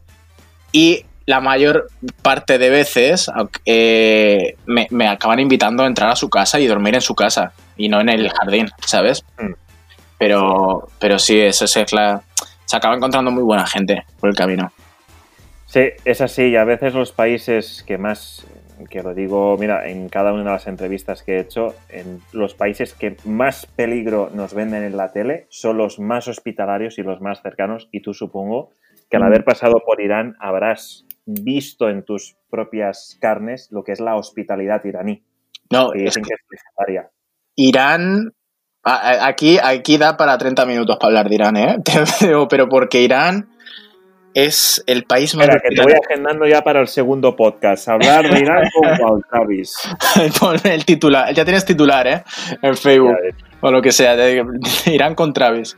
Eh, en Irán, en serio, es el país donde menos he tenido que gastar dinero. Porque cada dos por tres me acaban invitando a dormir. Eh, era, era increíble porque yo recuerdo que estaba dirigiéndome hacia Bandar Abbas, que es la última ciudad de abajo, del, del sur. eh, luego tenía que pillar un, un barco para ir a Dubai y antes de llegar a Bandar Abbas, eh, bueno, a ver, prácticamente los caminos son siempre desérticos. Desérticos no de arena, pero de, de insolación, de que no hay nada. O sea, está de, desolado. Sí. Entonces, yo estaba con la bicicleta y claro, allí por la calor, porque el, el aire es caliente, llevan pasamontañas la gente. Entonces, pero pasamontañas, turbantes, calcetines, lo que, lo que sea para poder eh, eh, protegerse del sol y todo eso. Entonces, claro, tú los ves y, y bueno, mm, tú dices, adiós muy buenas, aquí me van a matar. Porque, Sí, claro, tiene una- órganos a tiene, cuánto el pinta de, de- de que te vayan a, a- de terroristas, que te vayan a, a- a secuestrar, que no, que flipas, ¿sabes? Vienes, vienes tú comiendo durante 26 años en la televisión de, de esta, son la- esta es la imagen de un terrorista y claro, malo. ahí en Irán rodeado de gente que está con, con- con- tapándose la cara con calcetines y dices, pero bueno, pero ¿dónde estoy? Entonces, claro, estaba yo en el, de- en el desierto este y había como tres motos que me pararon ahí. Hostia. Claro, me Yo me cago, o sea, yo me cago encima, te lo digo. No, es que, a ver, es, el, el régimen islámico que tienen ahí es increíble, claro. Entonces mm, me cagué porque, claro, encima iban armados con la, con esta la espalda eh, y, y con la, y con el y tapados de cara. Y me paran y dice stop, stop, tal. Y me preguntan cosas que si eh, que, que flipas. O sea, me, eh, me- me preguntan ¿de dónde eres? Y yo, vale, a ver, ¿tienen algo contra España? Espero que no. Bueno, voy a decirles España. A ver, bueno, a ver, eh, soy de España, tal, eh, where you go, tal, y dice, bueno, me voy a Dubai y lo, lo siguiente que preguntan, ¿eres, eh, ¿eres de Israel? O sea, ya le he dicho que soy de España, digo, ¿pero eres de Israel? ¿O tienes, eh, o sea, eres de Israel? Y digo, no, no, no, porque claro, los iraníes con los israelitas son, mm, Sí. se llevan a matar. Entonces, y luego lo siguiente que me preguntan, ¿qué religión tienes? Y yo digo, madre mía, adiós, Mierda. adiós. Ahí, ahí, en ese momento, te lo digo, Didac, me, me pasó el flashback por la cabeza de toda mi vida. O sea, ya no me Hostia. bastaba con morirme que encima me tengo que tragar una peli española. ¿Sabes? Buena. Imagínate. O sea, yo estaba cagadísimo. Digo, no, no, bueno, yo, Hostia. yo- yo no tengo religión, yo soy, bueno, agnóstico ateística, agnóstico ateísta, pero que no es que tampoco niegra la, la existencia de un creador, porque aún no hemos llegado a ese punto en la ciencia, pero sí que soy más partidario de, de la ciencia que otra cosa. Entonces, yo le dije, yo soy curioso. Yo vengo aquí a investigar vuestra religión, a, a, a- a- a conocerla, a lo mejor la comparto, incluso, quién sabe, ¿sabes? Sobre todo para hacer amigos, amigos de ellos. ¿sabes? ¿Y en qué momento le dije eso? Porque, ah, bueno, tal, vente a nuestra casa, te invito a comer, a cenar. Y se sacó una botella de agua eh, de su mochila. Yo pensaba que iba a sacar el arma o algo, ¿sabes? Pero no, sacó una botella de agua. Eh, dice, tengo la casa aquí en el camino a 5 kilómetros, vente, pasa, vete a, a- a cenar a- con nosotros, a dormir. Y yo, uff, menos mal, Dios mío. A ver, de mi intención, luego se fueron a sus casas, ¿vale? Y entonces eh, yo, claro, yo continué, pero no tenía intención de, de irme a su casa. Yo quería pasar de largo e irme a otro sitio a dormir. Y, estaba toda la familia esperándome. Porque claro, la casa estaba ahí en la, en la carretera, ¿sabes? Estaba como Y que... toda la familia ahí esperando tu llegada, ¿no? Mi, mi llegada. Y dije, bueno, pues nada, no, no le voy a hacer el feo, voy a, voy a irme ahí. ¿sabes? Y tenía sus hijas, claro, ahí de- en Irán derrochan gasolina como quieren. Están ahí, utilizan gasolina para ir a comprar pipas. Entonces, eh, me decían, toma mi coche, utilízalo, tengo mis hijas, puedes elegir la que tú quieras. O sea, yo me quedé muy loco con esa pregunta. Me dijo, me dijo, ¿cómo? Ya me querían hacer un hueco para que me quedara allá en Irán con ellos. A vivir. Ahí, te casan con una de las hijas y ahí te quedas. No, no, no. Es que aquí, aquí en este podcast, o sea, lo cuento todo con pelos y señales, todo. Pero no, aquí por dentro. Este no hay filtros. En este podcast no hay Sí, sí. Todo, todo. No, es más bien, no te preocupes. No, no, no, tal cual, es que fue muy bueno. La verdad que, que sí, lo, lo, recordaré ese momento y, y, bueno. Y también, bueno, en, en, los, en los supermercados, ahí, ahí, ¿cómo se llama esto que hacen? Hay una práctica de su religión, creo, que se llama eh, Tarof, creo, Tarof, sí. Tarof, que era eh, que tienes que decir tres veces para que te digan que sí. Entonces, claro, yo iba a comprar algo a un supermercado de estos pequeños y me dice, ah, no, no, no, no, no, no pagues. Y yo, ¿cómo que no pago? A ver, que quiero pagar esto, Ah, no, no, no, no, no. No, no, no. Dice, y luego, ¿pero por qué? Y luego la tercera vez dice, ah, sí, sí, sí, sí, sí, ahora sí. ¿Sabes? Esto es verdad, esto lo he escuchado y es como que tienes que insistirle esto las tres veces como para tal. Que si te dicen que no, que no, y tú no pagas, es una falta brutal Exactamente. Hacia, ellos y hacia su religión. Sí, sí, sí, sí, sí, claro. Si tú te vas ahí sin pagar, a lo mejor te cortan la cabeza, no sé, no, pero es coña, pero no, pero son, pero claro, tienes, yo no sabía eso y claro, y yo mm. la, primera vez me, me, iba y el tío digo, pero bueno, si me has dicho que no, ahora porque me dices que sí, o sea, aclárate, o sea, Hombre, eso es la chulería española nuestra, vete que no, a pues vale, Deu. Sí, sí, o sea, la segunda vez que me dijo que no, yo ya me fui y dije, bueno, pues nada, ah, no, eh, eh, no, no, aquí, aquí, aquí. Y yo, vale, vale, nada. O sea, y luego me enteré, luego me enteré de que, de eso, de, de, de, que era el tarot esto y tal, y, y lo hacen hasta en los matrimonios, o sea, cuando le piden matrimonio a la mujer, eh, en su matrimonio de, islámico y tal, eh, que no, te, conozco mucho, pero eh, sé que tienen que insistirle tres veces para que la mujer, para saber qué es lo que dice ella. O sea, le va a negar dos veces, le va a decir que no dos veces, y que a la tercera le va a decir que sí o que no. ¿Quién sabe? O sea, a la tercera va la vencida. Como te diga la tercera que no, game over, colega. Que no, pesado, que, no, que estás en la friendzone, amigo, que te vayas. Hostia, pues claro, supongo que al principio con todas estas experiencias de esta gente encapuchada, por llamarlo de alguna manera, con las armas en la espalda, y el no, no pagas, ah, vale, chao pescado. No, no, tal cual, es que ¿cómo te lo tomas? Y yo que me, falta, me falta esto como para que me, para irme sin pagar. no, te quedas, supongo que al principio te quedas loquísimo. O sea, y, y, a mí lo que más me impresionaría, y supongo que cuando vaya es lo que me pasará, es lo que te han vendido de cómo es el aspecto del malo cuando realmente la mayoría de esta gente se viste así para evitar morir de calor en medio del desierto. Mm. Esta gente, si se viste así, es por un motivo. Llevan centenares y miles de años viviendo en el desierto, moviéndose por aquí. si saben, sabrán de esto. Mucho más que nosotros que vivimos en el Mediterráneo a 25 grados. Mm.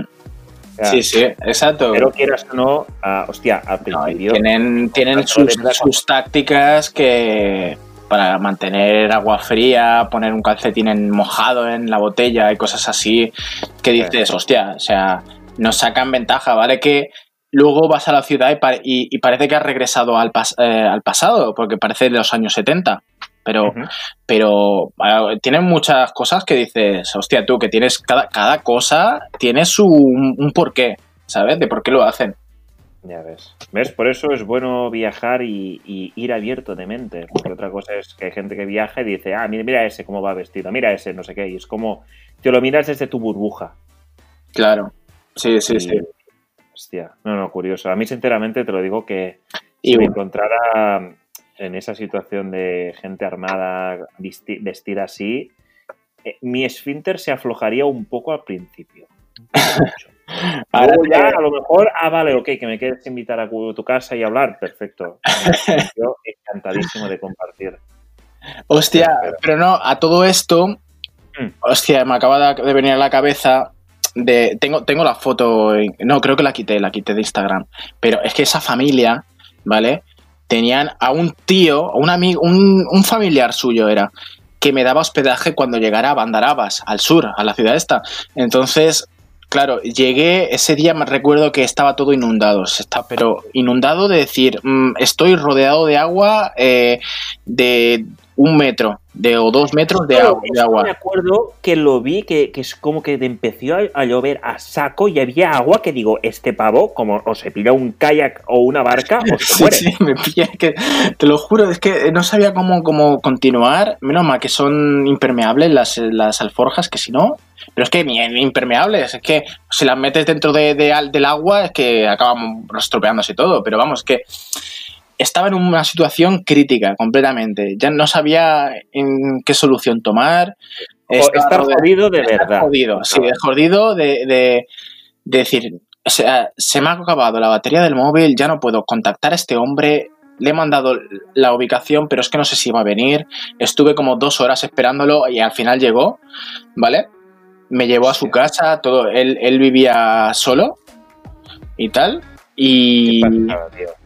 Y no, lo bueno es que estuve como dos o tres días, porque claro, tenía que reservar el barco y tal para ir a Dubai Y eh, esos dos o tres días subí una story eh, un poco mm, eh, delicado para él, ¿sabes? Porque yo no sabía qué es lo que estaba haciendo. Yo pensaba que ese hombre, ese hombrico, estaba fumando shisha. Pero es que no estaba fumando shisha. ¿Sabes? Estaba fumando el. ¿Cómo se llama? La pipa esta, la. la no, se estaba drogando con el tema este, ¿cómo se llama? Opio. Sí, Vale.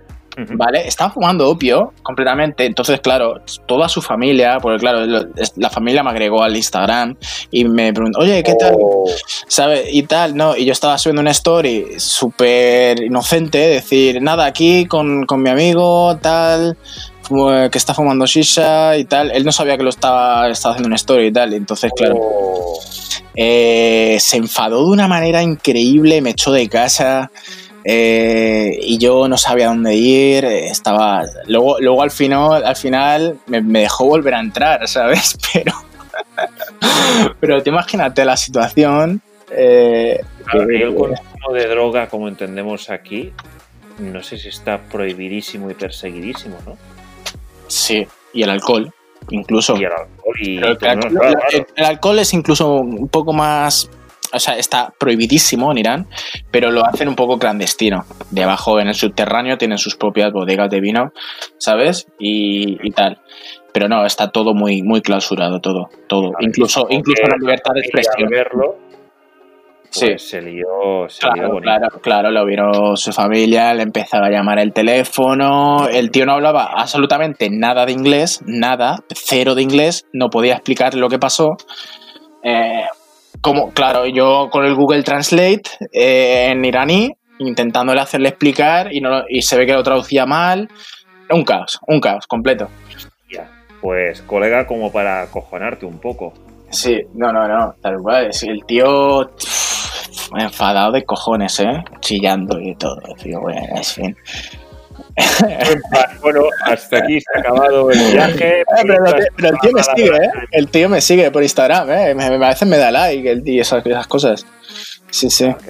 Hostia. No me habla por chat ni nada, porque no ha tenido muy buena, muy buena amistad conmigo.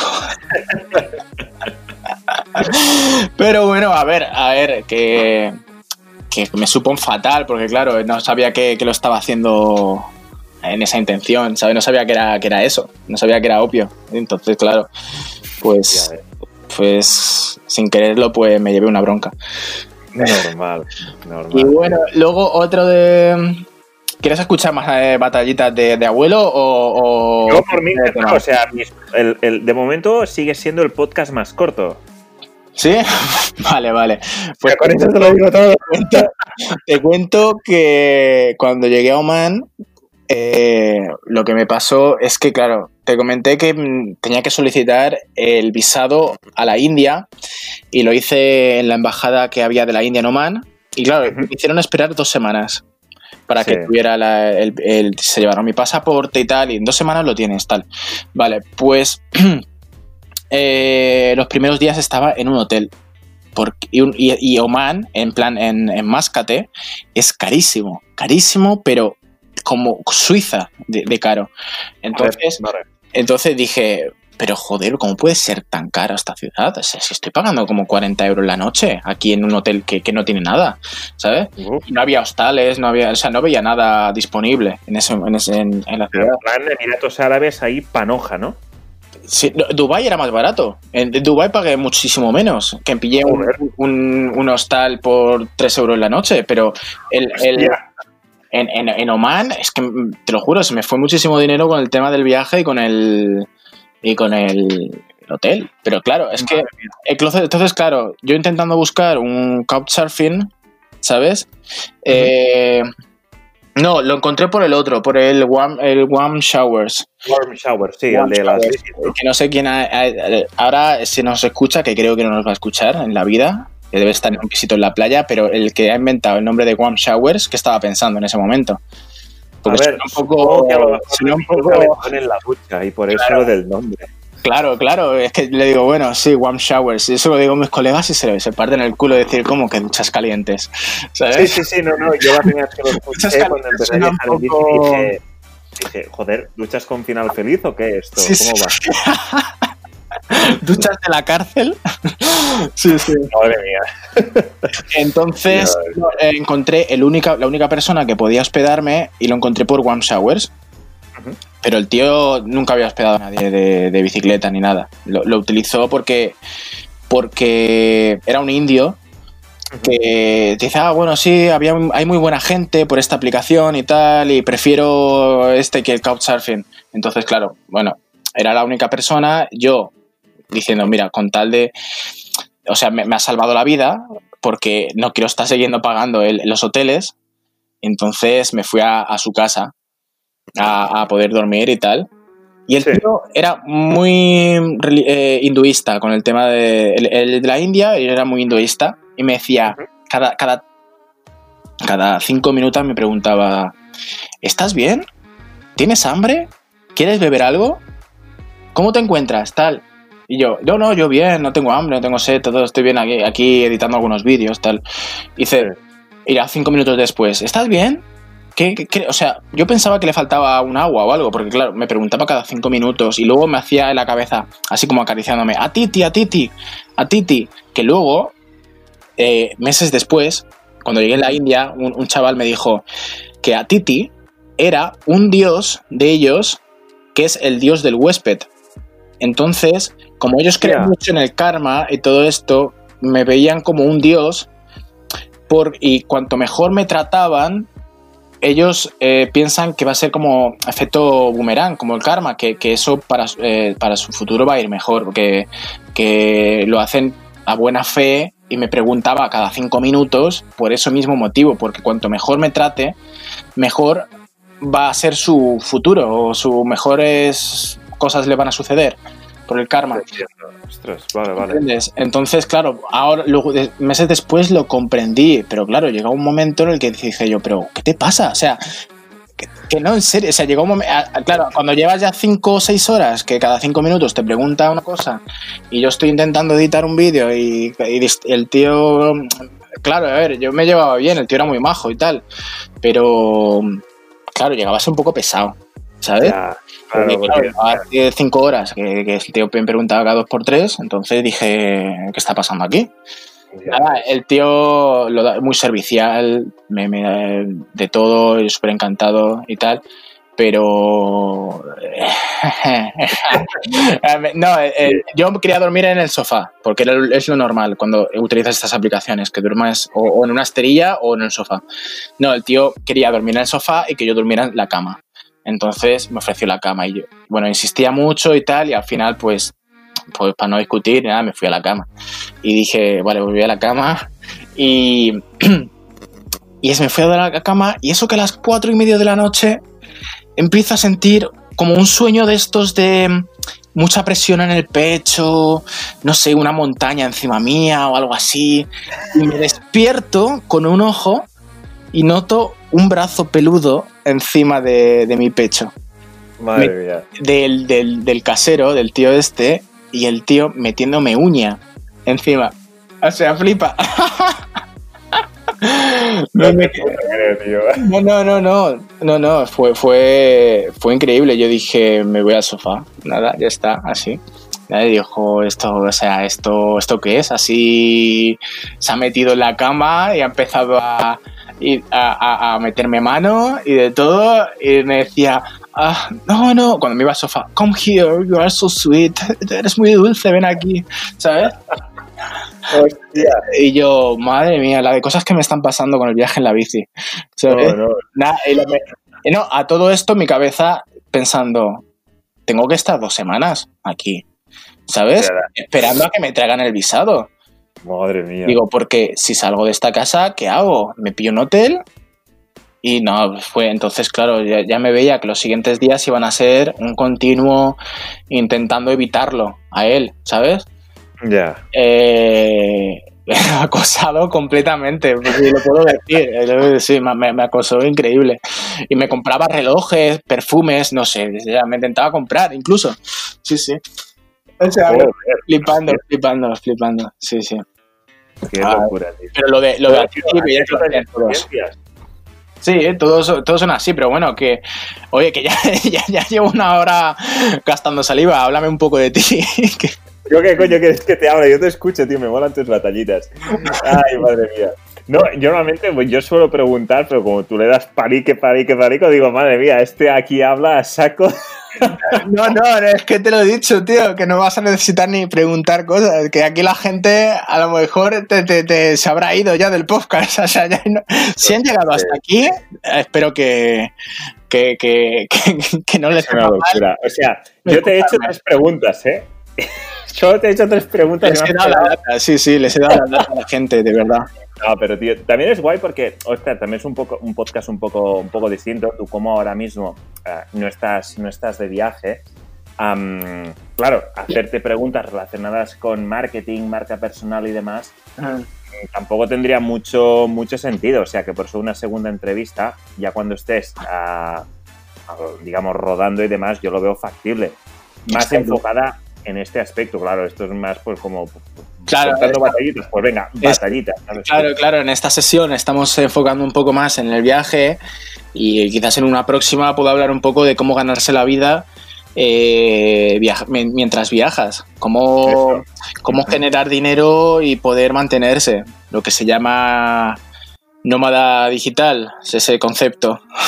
Exacto, esa palabreja tan de moda y, sí, sí, sí, amor odio genera.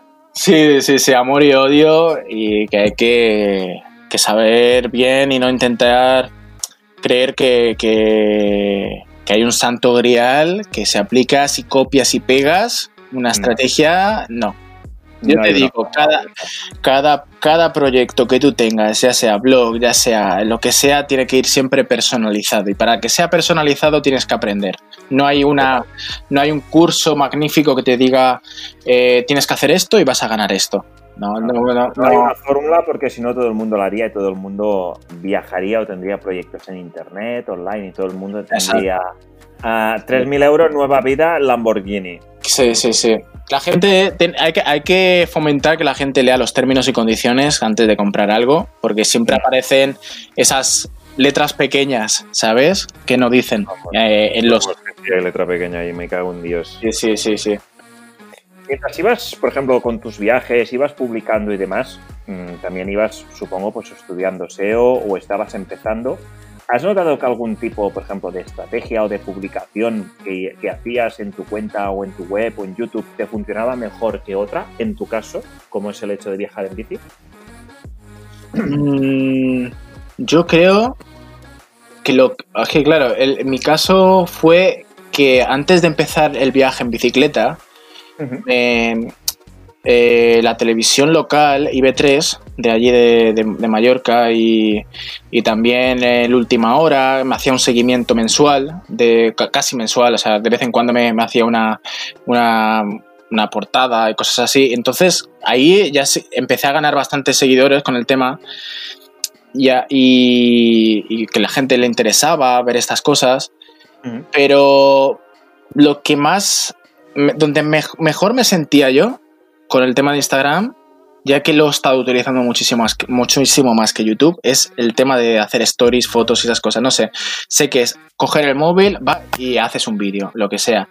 Y empiezas a, lo sacas y la gente eh, es como que los enseñas a, mis, chorradas, a mis tonterías, a, una forma distinta de ver un viaje, ¿sabes?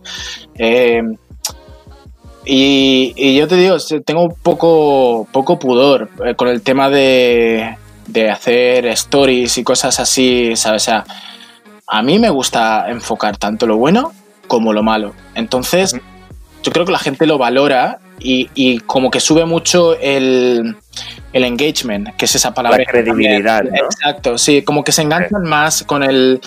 Porque, o sea, hay, hay, que saber que una persona, no porque tenga 50.000 o 100.000 seguidores, es mejor que una que a lo mejor tenga 5.000. Porque, porque, a lo mejor esos 5.000 eh, les está siguiendo 4.000, porque justamente el contenido que sube de esas 5.000 personas le están interesando esas 4.000 personas lo que sube y están atentas. Y de esas 50.000 hay solamente 2.000, ¿sabes? Total. Entonces, y a lo mejor la mitad son bots, ¿sabes? Entonces, el, tema es, es, eso, que... A ver, utilizar... claro, yo a mí al principio utilizaba el tema hashtags, tema etiquetar, intentar seguir, seguir a gente, eh, seguir de... los que seguían a esos canales son los mismos que me van a que les va a gustar mi contenido, ¿sabes? Entonces, los seguía y tal, porque claro, también quería hacer como una eh, pelota de nieve, ¿sabes? Una bola de nieve que fuera creciendo, pero claro, al principio guay, pero es que luego si lo tienes que hacer cada día, pues... Ya, te vuelves loco. Te vuelves loco. Si lo metes en unos, con unas, ahí se han puesto muy de moda esos servicios que te lo hacen, pero es que no, te, te, te, te arriesgas de que te, te Instagram te cierre la cuenta, que te metan el shadow ban o lo que sea, solo para que yo, yo me lo, aparté y dije, bueno, mira, me quedo con esta gente y la gente que me vaya siguiendo, pues que me vaya siguiendo. Entonces, claro, a mí... A mí, dime, dime. No, es, no, eso, que, al principio sí que lo hacía, de seguir a gente y luego mm, eh, que me sigan, que me devuelvan el, el follow y tal ya que estaba muy metido en el, el Instagram, pero ya dije, había un momento en el que ya pues dije, uff, esto me quita demasiado tiempo, estoy aquí con viajando y ahora tengo que estar pendiente de esto. No, no. Exacto. A mí es algo que, eh, que lo he comentado tanto con Laura, con Shana y, ahora mismo también contigo, que es que vosotros tres, que sois tres personas que he entrevistado, uh, me gusta mucho vuestro contenido porque en las, en las stories en todo esto os mostráis tal cual sois, mostráis lo bueno y la realidad una cosa es hacer el postureo en Capadocia con los globos aquí de fondos, pero... Mm. Que se puede hacer, claro, pero... Claro. Es eso, que, que, ya que si enseñas eso, lo bonito de estar ahí en un restaurante súper lujoso y con tus globos ahí flotando, también enseña el resto. La noche anterior de mierda en el edificio abandonado con la tienda de campaña comiendo arroz. Eh, tal cual, sí, sí, sí. Sí, sí y se cuenta, pues yo creo que lo bonito un poco de esto es, es contar un poco pues lo bueno y, y, el día a día que nuevamente no suele ser idílico y hay muchos días malos mm. en un viaje de estas características. Yo personalmente lo hago, o sí, lo hago igual que, que tú, igual que Shana, igual que Laura y aparte es que me gusta porque quiero quitar un poco la idea esa de que viajar es lo mejor del mundo, que todo es perfecto, que todo es a fotos super editadas cuando no es así. Esa foto super editada te ha llevado dos semanas conseguirla, Mm. a lo mejor. Y es como, a ver, viajar está muy bien, enriquece mucho, ok, todo lo que tú quieras, pero que aparte de esto, los que viajamos así, ah, hay un día a día muy distinto. Y hay, mm, hay momentos tristes, hay momentos de pasarlo muy mal, hay momentos de mucho calor, de hambre, de sed, Exacto. de soledad, de llorera, de emoción, ah, hay de todo. Te- com- compartes, compartes la misma la misma forma de pensar que de que creo yo que, que se debe promover más, ¿sabes? No solamente el postureo, sino porque la gente tiene miedos. La gente quiere, inevitablemente, si se quiere ir a, a Colombia o se quiere ir a cualquier país, tengo amigos que se que dicen, uff, quiero ir a Tailandia o quiero ir a Vietnam, tal, pero es que, hostia, es que he escuchado cosas que ahí no, tal. Digo, Ves con mira, miedo, o sea, ves con, ves miedo. Mira, yo te hago stories, yo te hago, yo te digo lo que está pasando, lo que estoy viendo cada día, ¿sabes? Tanto lo bueno como lo malo. Y ya ahí tú decides si ir o si no. Que lo mejor es que vayas, porque al fin y al cabo lo vas a ver por ti mismo. Y lo que voy a. Y, y mi definición del, del país a lo mejor no va a ser la misma que la de otra persona, porque al fin y al cabo depende mucho de la experiencia. Pero Mm. sí que se acerca, ¿sabes? A, a, a que decir, no, es que no, no, no vas a tener ningún peligro, ¿sabes? Es decir, no. mm, mm, yo he ido, eh, no me ha pasado nada, y no, y no por eso debes creerme, pero, joder, es que si no lo intentas, ¿qué, qué- qué pierdes? Es que realmente hay un, un 1%, un 0,1% de que te pueda llegar a pasar algo, ¿sabes? Que Sí. pasan, pero solamente es que hay tanta cantidad de personas que cuando le pasa a una persona se encargan de que en todos los medios Llega a todo el salga. mundo.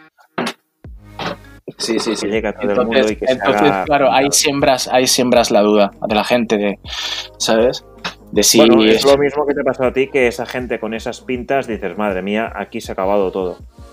Mm. Y, y mira, y al final te invitaron aquí y que te decían pues de casarte con sus hijas y que te quedaras aquí a vivir y todo. Y dices, Sí, sí, tengo, Vale, un plan B, sí. tengo un plan B. El día que... se- ¿Qué tal? Me voy a Irán.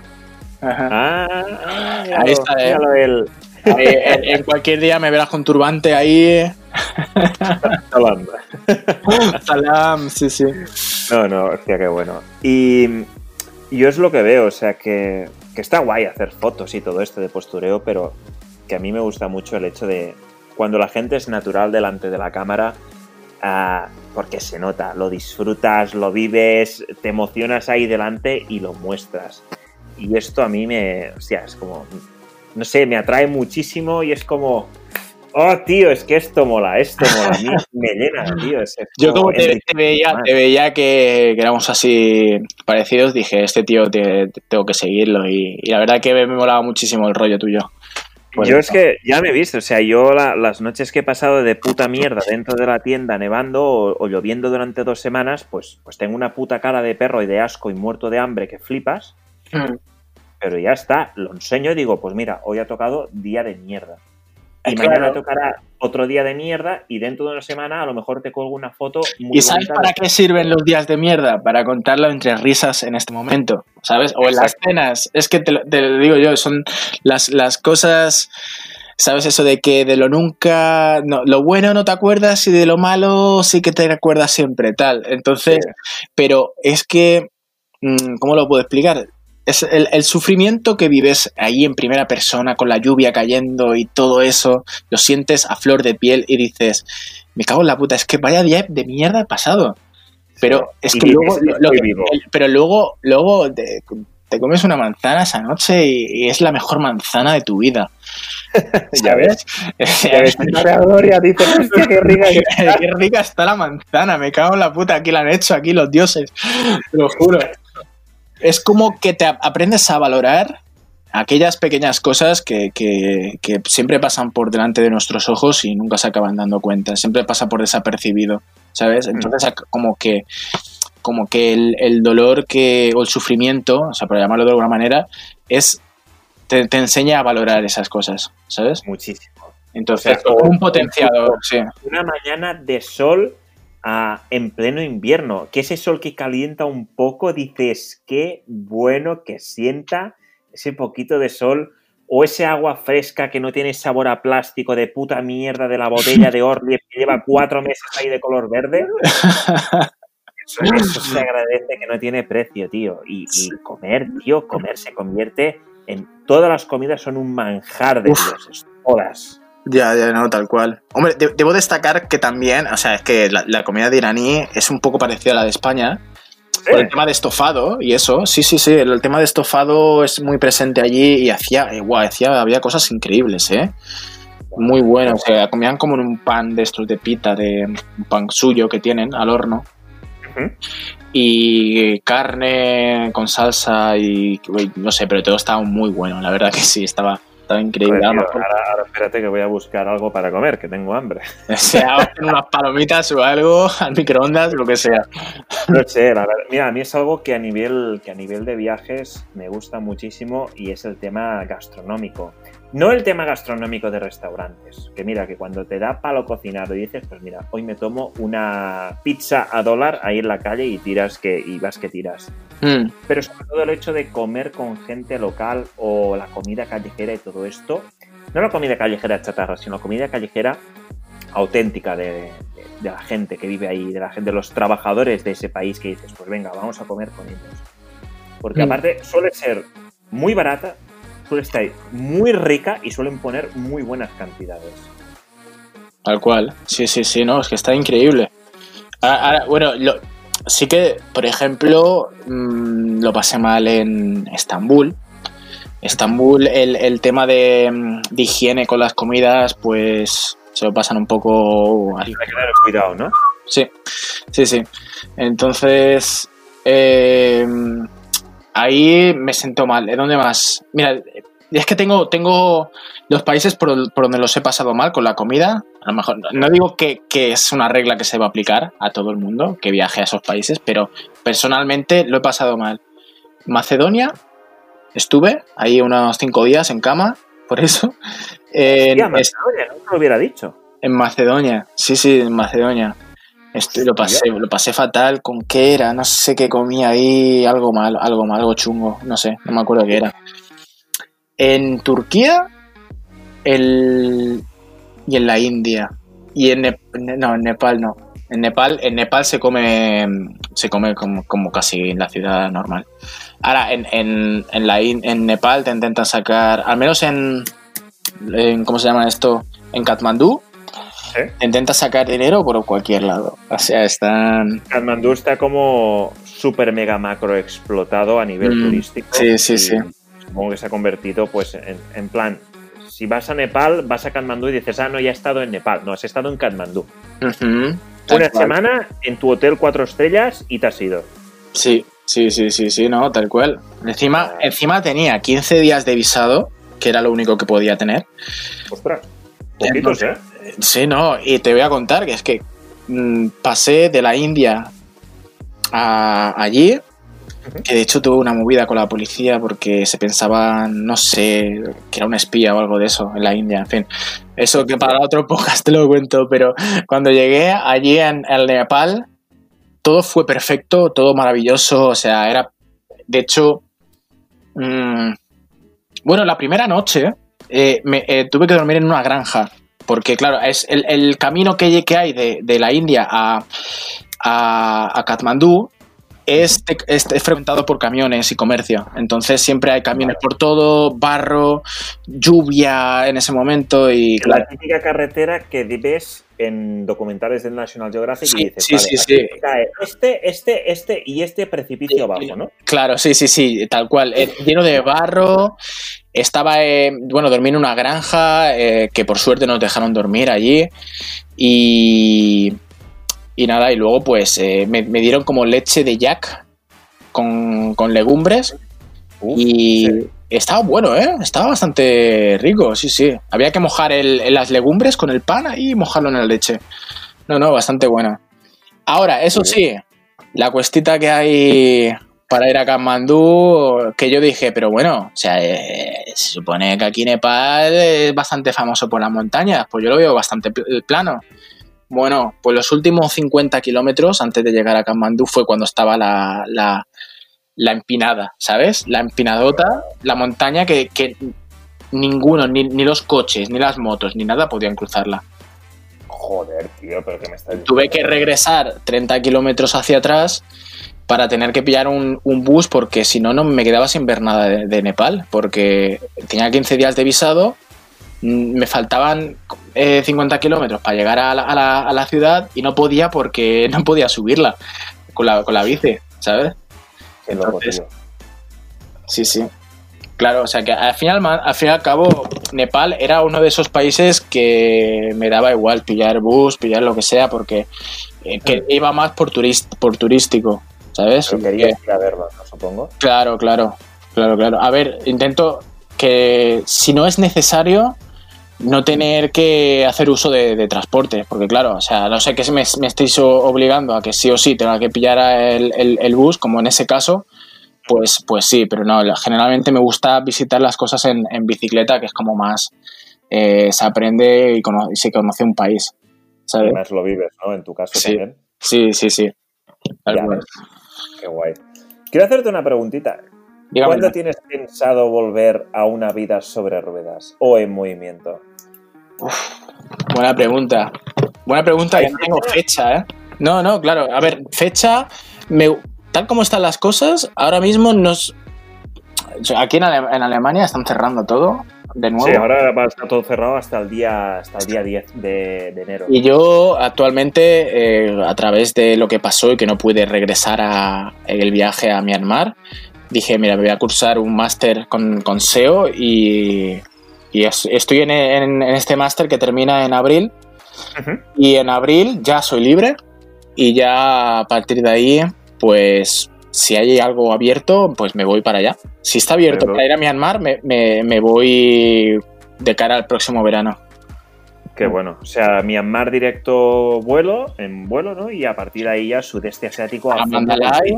De Mandalay hay unos cuantos kilómetros hasta Pai, hasta llegar a Tailandia, que Pai es un pueblo hippie que me encanta. O sea, es... es tengo... Algo leído sobre, sobre Pai. Pai, Pai me, me, encantó mucho, al menos de cuando yo fui, los días que estuve, bueno, fueron increíbles y, está chulo. Envidia más sana me estás dando. Y te tengo, es que, tío, tenemos que ir juntos, ¿eh? Eso tenerlo en cuenta. Que no nos hemos visto yo, nunca en persona, pero al menos encontra, encontrémonos en algún lado.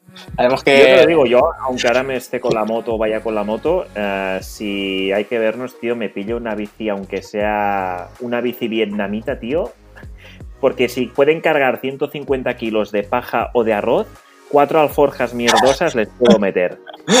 Tal cual, es que con las cosas que se ven ahí fuera, que ve gente llevando, transportando cajas de gallinas eh, hasta como una casa. Y a 10 metros de altura, ¿no, sí, una locura. Y dices tú, o sea, ¿dónde quedo yo? ¿Dónde quedo yo? Que quedo a en un aprendiz, en un novato, en, en un don nadie prácticamente. Sí, sí, es que soy un mierda. Loco, o sea, voy, voy ahí y veo a esta gente que le digo, madre mía, vaya aplausos se merecen. Joder, es muy loco, tío. Lo de las gallinas ahí apiladas o los bichos, eh, los sacos de harina, de, de arroz. Y digo, madre mía, tío. O sea, esas bicis están hechas mínimo de adamantium. sí, no, sí, es que no entiendo. cual. Mira, otra, otra, de, otra palabra que yo es que me gusta ponerle palabras a los países. Entonces, uno, uno, la palabra que yo le puse a Tailandia la primera vez que fui, es un término más, más, más científico, era eh, entropía, que significa um, orden, pero dentro del caos. ¿Sabes? Sí. Y me pareció muy eso. Me pareció llegar a, a, por primera vez a un país que no era Europa, o sea, y bueno, o Argentina, que mi padre es de Argentina y sí que lo he visitado, pero en la Tailandia era como completamente un desorden que dije, ok, aquí hay orden, o sea, aquí veo un montón de cosas que están sucediendo alrededor, pero sí, pero sí que hay como cierto, cierta estructura dentro de ese orden, ¿sabes? Cada uno sabe que... que es un caos ordenado, es ¿no? Un caos ordenado, exacto. No un caos absoluto un caos y totalitario. Sí, sí, sí, sí. Yo he visto vídeos de, de gente con motos ahí de viajeros cruzando y digo, colega, eso ahí es muy loco, ¿eh? Tal cual. No, no. Es que- lo- los coches y las motos Mira, no al nivel de la en India. Vietnam, en Vietnam, que yo fui cuando tú vayas, intenta cruzar en Hanoi, que hay una rotonda No, muy no, famosa, No, no, no, no, ya lo he visto y no. sin mirar, sin mirar, con los ojos cerrados. Tú solo anda, déjate guiar, solo Ni de, ni de coña, tío, estás loco. 300 motos alrededor tuya y te van a bordear, así te van a hacer como los peces, te- te- ni te van a rozar, ¿sabes? Dios, qué loco, tío. Hay que, probar, hay que probar esa experiencia teniendo una ambulancia cerca y un buen seguro de viajes, eso sí, ¿eh?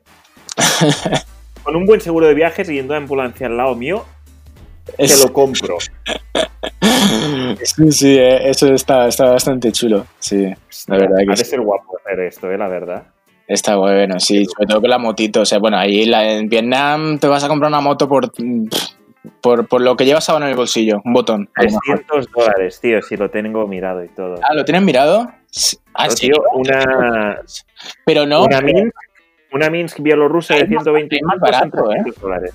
¿En serio? Pues yo, pues yo conocía gente, yo no, nunca alquilé, ¿eh? pero sé que eh, la gente allí como que compraba y luego las vendía las motos por, por nada de precio, ¿eh? No sé si Sí. 300 dólares incluso lo veo, lo veo caro. 300 eran, digamos, como las que están más bien cuidadas y esta era la que me ofrecía una empresa que tenían ahí de alquiler de motos. Me dice, no, la moto viene preparada, viene revisada, viene con racks, o sea, es como una moto full equip, sería como una BMW suya, para que me entiendas. Vale. Mira, Pero yo- sí, no, o sea, lo si quieres que una moto barata por 150 dólares la tienes y te puedes recorrer el país. Yo lo que suelo hacer es, es intentar no buscar en mi idioma. Intento buscar en el, en el idioma suyo, en, en vietnamita, por Google, cambiándome la, la, la- la IP incluso allá Sí. a Vietnam. Intentar buscar las páginas suyas que yo ya luego hago clic derecho y, y traduzco con el Chrome Sí. y intento buscar cuál es el precio real, ¿sabes? Porque claro, un- una, una cosa es el precio de- del turista y luego lo que les están vendiendo a los, a los nativos, ¿sabes? Entonces, claro, la- generalmente intento siempre buscarlo eh, en su idioma, ¿sabes? Y Bueno, luego traduzco. Ese, eso, qué sé, pues, siempre puede ayudar. Eso es, eso es de viajero experimentado. Eso, eso ya es de, de tener- de querer ahorrarse hasta ahora cualquier peseta. No, no, experiencia más 50 me has dado, ¿eh? Me gusta. me gusta. No, pues sí, esto es lo que miré, eh, claro, lo miré. Era una página en inglés, eh, porque es una empresa que se dedica al viaje, a alquiler y compra de motos en Vietnam. Sí. Y tenían pues varios precios. Los precios de alquiler son los precios habituales del país. Y el precio de compra, mm, podías comprar motos muy hechas polvo, muy baratas, pero si querías algo un poco más decente, como era mi caso, porque quería hacerle muchos kilómetros, pues digo, invierto un poco más que a ver, que de 150 a 300 dólares para una moto, tío, que si me tengo que cruzar o me tenía que cruzar toda Asia y toda Europa, hostia, que aguantara un poquito. Pero no, no, o sea, es una caña y yo no he estado en Vietnam, pero yo invito a que todo el mundo que quiera empezar a viajar cuando se pueda y quiera recorrer un país durmiendo por cuatro duros, comiendo por dos y, y haciendo la vida que quieras, que por 200 dólares al mes, Vietnam, sin duda. Fua, es increíble esa costa que hay desde Camboya hasta Vietnam. es- debe ser pasar por Ho Chi Minh, todas esas zonas. eh, pues No increíble, ¿eh? No te lo acabas. O sea, esa ruta tan famosa por la costa es, es precioso. Sí, sí. En el Es- es- norte hay, que está cerca de China, Mm. ah, está el Hajian Loop, que se llama, es una ruta de 3-4 días en moto, y es la zona montañosa de Pakistán, la zona no tan turística, más verde, más salvaje, las típicas fotos de las montañas cortadas con las plantaciones de arroz. ¿Dónde? En, en, en Vietnam. Sí, en Vietnam. Vale. En el norte hay una ruta que se Vale. llama Hajian Loop, o sea, la vuelta como en Hajian, ya lo verás, es una ruta muy famosa en moto. Vale, vale, vale. Bueno, pues le, le echaré un, vi- un vistazo porque, claro, me tengo que trazar el, el viaje, pero bueno, no, no es que lo, tra- lo trace de aquí a los siguientes países, sino. No, Eh, pero para tener ideas de dónde ir. ¿no? Sí, sí, sí, Pues- para, para tenerlo presente. Yo ya sé que cuando llegue a Vietnam te voy a llamar seguro. Oye, tú, No, estoy aquí detrás tuyo, estoy aquí detrás, detrás. ¿Ves, ¿Ves el de los pollos detrás ahí de él? De exacto, la bici? exacto, el de la bici. tírame, una, tírame, una, cuerda y hazme de remolque. Exacto. que vas en moto. Qué loco, tío. Pues así que dejamos en que tu viaje va a empezar a partir de abril, si se puede viajar cuando termines el máster, ¿no? Sí, sí, sí, exacto. De cara a abril, a los próximos meses, ya voy a intentar buscar el, tema de pillar el vuelo, porque el vuelo este que tengo, o sea, el que, el que tenía para el 26 de marzo, eh, bueno, sé que, por el tema de confinamiento se me lo cancelaron, me lo devolvieron en puntos y eh, cosa que los viajeros que nos escuchen, no sé si lo saben, es que en la mayoría de las empresas te caducan al año estos puntos. O sea que si no te uh. pillas un vuelo eh, ahora que está a punto de llegar marzo, pues como que pierdes esos puntos, ¿sabes? Hostia, pues tenlo presente, ¿eh? Tú también. Sí, sí. No, yo tengo que hacer algo con un viaje de estos, un mini viaje o algo, porque si no, es que... Sí, hacer, una, hacer una escapadita, si no... Una escapadita, a algún lado. Pues mira, que se me pide una semana por ahí, sin bici, en plan un poco más turista o en plan mochilero y, Claro, claro, claro. Algo, algo tengo que hacer. Sí, sí. Qué bueno, tío. Pues nada, ah, para ya ir cerrando este podcast, como aún no tengo una outro, Ah, me gustaría saber dónde toda la gente que nos ha escuchado, esos miles de oyentes que tengo, hola a todo el mundo, ¿dónde te podían encontrar o cómo te podían encontrar en redes sociales? A mí, eh, bueno, Walt Travis eh, se encuentra fácil y, bueno, ya... No hay muchos, ¿no? No, hay, no hay muchos, ya los que me sigan van a decir, pero bueno, ¿dónde, dónde me he metido? Si este tío nada más que sube chorradas, tonterías. Yo, yo os aviso ya antelación para si me seguís, es que vais a haber mucha, muchas, muchas, shits, sobre todo algunas buenas, algunas no tan buenas y, yo qué sé. Ahora lo tengo un poco dejado porque claro, como no estoy subiendo contenido de viaje, como que me cuesta más hacer stories, esas cosas, pero sí que en el momento que regrese vais a ver a Travis en acción. Pues ya sabéis, os dejaré las redes de el Waltrapa número uno aquí en abajo en la descripción del programa. Y nada, al igual que las otras dos invitadas, me gustaría que mencionases a una persona que te mole, que sigues, que admires o lo que sea, que quisieras que viniera a este podcast a echarle una buena, una buena entrevista. Alguien que viaje que. Sí, alguien que tú digas, mm. pues que más o menos sea del mundillo, pues que yo que sé, que se mueva en furgo, en bici, en moto, como quieras más, que... me, acabo de hacer un crash, ¿eh? Ahora mismo no sé, porque a, nuestra amiga ya, ya la has invitado, ya se habla con ella, ¿no? ¿A, quién? A nuestra amiga, a Tamu. A, Tamu, sí. sí, con Tamu ya tengo... mañana, no, hoy por la noche le tengo que decir a qué hora me va bien. Tengo, mira, tengo a Camper y Sarte agendados, tengo a Vida Salvaje Supervivencia, un canal de YouTube con 700.000 seguidores. Ojito al dato. Vale. Ojito al dato, es un chaval que hace bushcraft, que hace supervivencia, tío, que a mí eso me fascina. O sea, en plan, me voy al monte con un cuchillo, me construyo un refugio, pesco y me cazo un jabalí, para que me entiendas. ¿En serio? Una caña, una caña.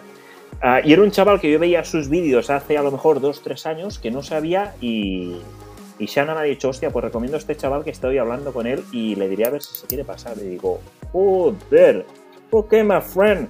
Así que, tío, pídeme el cielo y yo te lo doy. O sea que, me digas a Messi, por ejemplo, porque dirá, este, este qué coño pinta aquí. Pero no sé, alguien que te mole, ah, alguien que admires. Estoy, estoy buscándolo. Aquí lo tengo. Eh, Marc Capellá. Marc Capellá. Marc Capellá Troyano. Troyano, ¿no? Y este ha pasado todo el confinamiento hasta hace ya un par de semanas atrás en Myanmar, encerrado. Así que tienes cosas de que hablar con él. ¿Sabes? Tengo, eh, tengo, yo muchas ganas de saber que, cuáles son, han sido sus vivencias, cómo lo ha pasado en pleno confinamiento allí encerrado, sin poder volver a España, eh, sin poder continuar a otro país ni nada, lo cual me parece, vamos, admirable. Un, fantástico este hombre. Eh, no lo conozco ni he tenido conversaciones con él en plan por voz ni nada, solo por chat, poco. Y cuando me dijo eso dije, hostia, quiero, quiero saber más cómo, cómo, cómo ha sido eso, ¿sabes? Qué locura, o sea, porque nuevamente antes de cerrar, digamos, España y todo esto, ah, dijeron desde, desde exterior y todo esto que había que volver a casa para evitar esto. Sí, sí, sí. Es que él no volvió porque no podía por tema de pasta, porque no quería y se la quería jugar aquí. ¿Cómo fue? ¿O no lo sabes? No lo sé y lo vamos a dejar ahí en el aire para que tengan la duda la gente. Para que mm, tengan la, Me encanta, me encantan estas buenas técnicas SEO marketingianas ahí para a la gente. Y suscríbete. Suscríbete, joder. Madre mía. Qué grande. Pues pues Oye, le contactaré a, a, Mark y le diré que, viene, que vengo de, tu parte a ver si se apunta al podcast. Y, vale, perfecto. Sí, Yo contigo tengo otra cita pendiente dentro de unos meses, cuando ya esté perdido por ves a saber dónde y tú regreses a, tu viaje, que la verdad me molaba mucho seguirte y tus locuras, tío, me fascinan porque soy igual que tú en este aspecto, o sea, al principio te cuento cómo estoy pasándolo, qué tal, que no sé qué, y luego te subo un baile haciendo el subnormal dentro de un baño público en Francia. Sí, sí, sí. Eso es lo que hay, tío. Locura. Es que la, la, ciudad te atrapa, o sea, te, cambia el chip, pero cuando estás viajando eres completamente... se potencia lo que es la naturaleza de la persona, ¿sabes? Lo más retarded se potencia más. lo más retarded. Totalmente contigo. Sí, sí. Bueno, oye, que he pasado unos buenos minutacos, una hora y cuarenta minutacos que hemos estado y la verdad que, ¿qué podría decir? Me, han pasado como tres minutos. Eh, disfruta mucho. Me ha molado, tío, me ha molado hablar contigo, ponernos un poquito al día y, así hablar y que me cuentes un poquito pues, tus planes, cómo ha ido todo. y, nada, nos veremos dentro de, bueno, nos escucharemos dentro de unos meses. Nos veremos dentro de otros tantos, que eso lo tengo. Tengo muchas ganas de, te digo en serio, ir a hacer un puto pad thai en medio del sudeste asiático tuyo. Una colaboración juntos haciendo, oye, hombre, y, sin, y sin vídeo. O sea, tú y yo eh, petándolo a tope. yo, grabándote con, la, con las Lady Boys, eso va a ser espectacular. A mí el tema Lady Boy me tendría. Te voy a grabar, te voy a grabar ahí, te voy a dar de beber veneno de serpiente de sal con alcohol. Vamos, ten cuidado, eh. Ten cuidado que te meto mushrooms. Mushrooms, tío, los buenos mushrooms ahí. No, no, no, somos viajeros, pero somos sanos, ¿eh? No, no demos la imagen a, la juventud que nos está escuchando. Eh, somos, somos gente sana. Sí, zumitos con vitamina C, D y hasta la Z. Exacto. pues bueno, Walt Travis, un placer tenerte aquí y estamos en contacto. Y como no haya otro, pues nada, despedimos el capítulo aquí mismo. claro, no hay otro, tío, o sea, es lo que hay, no, hay más. no hay más, ahora ya te puedes ir a dormir, ¿eh? sí, sí. bueno, descansa, tú mereces. Un abrazo. Chao. Cuídate mucho. Chao.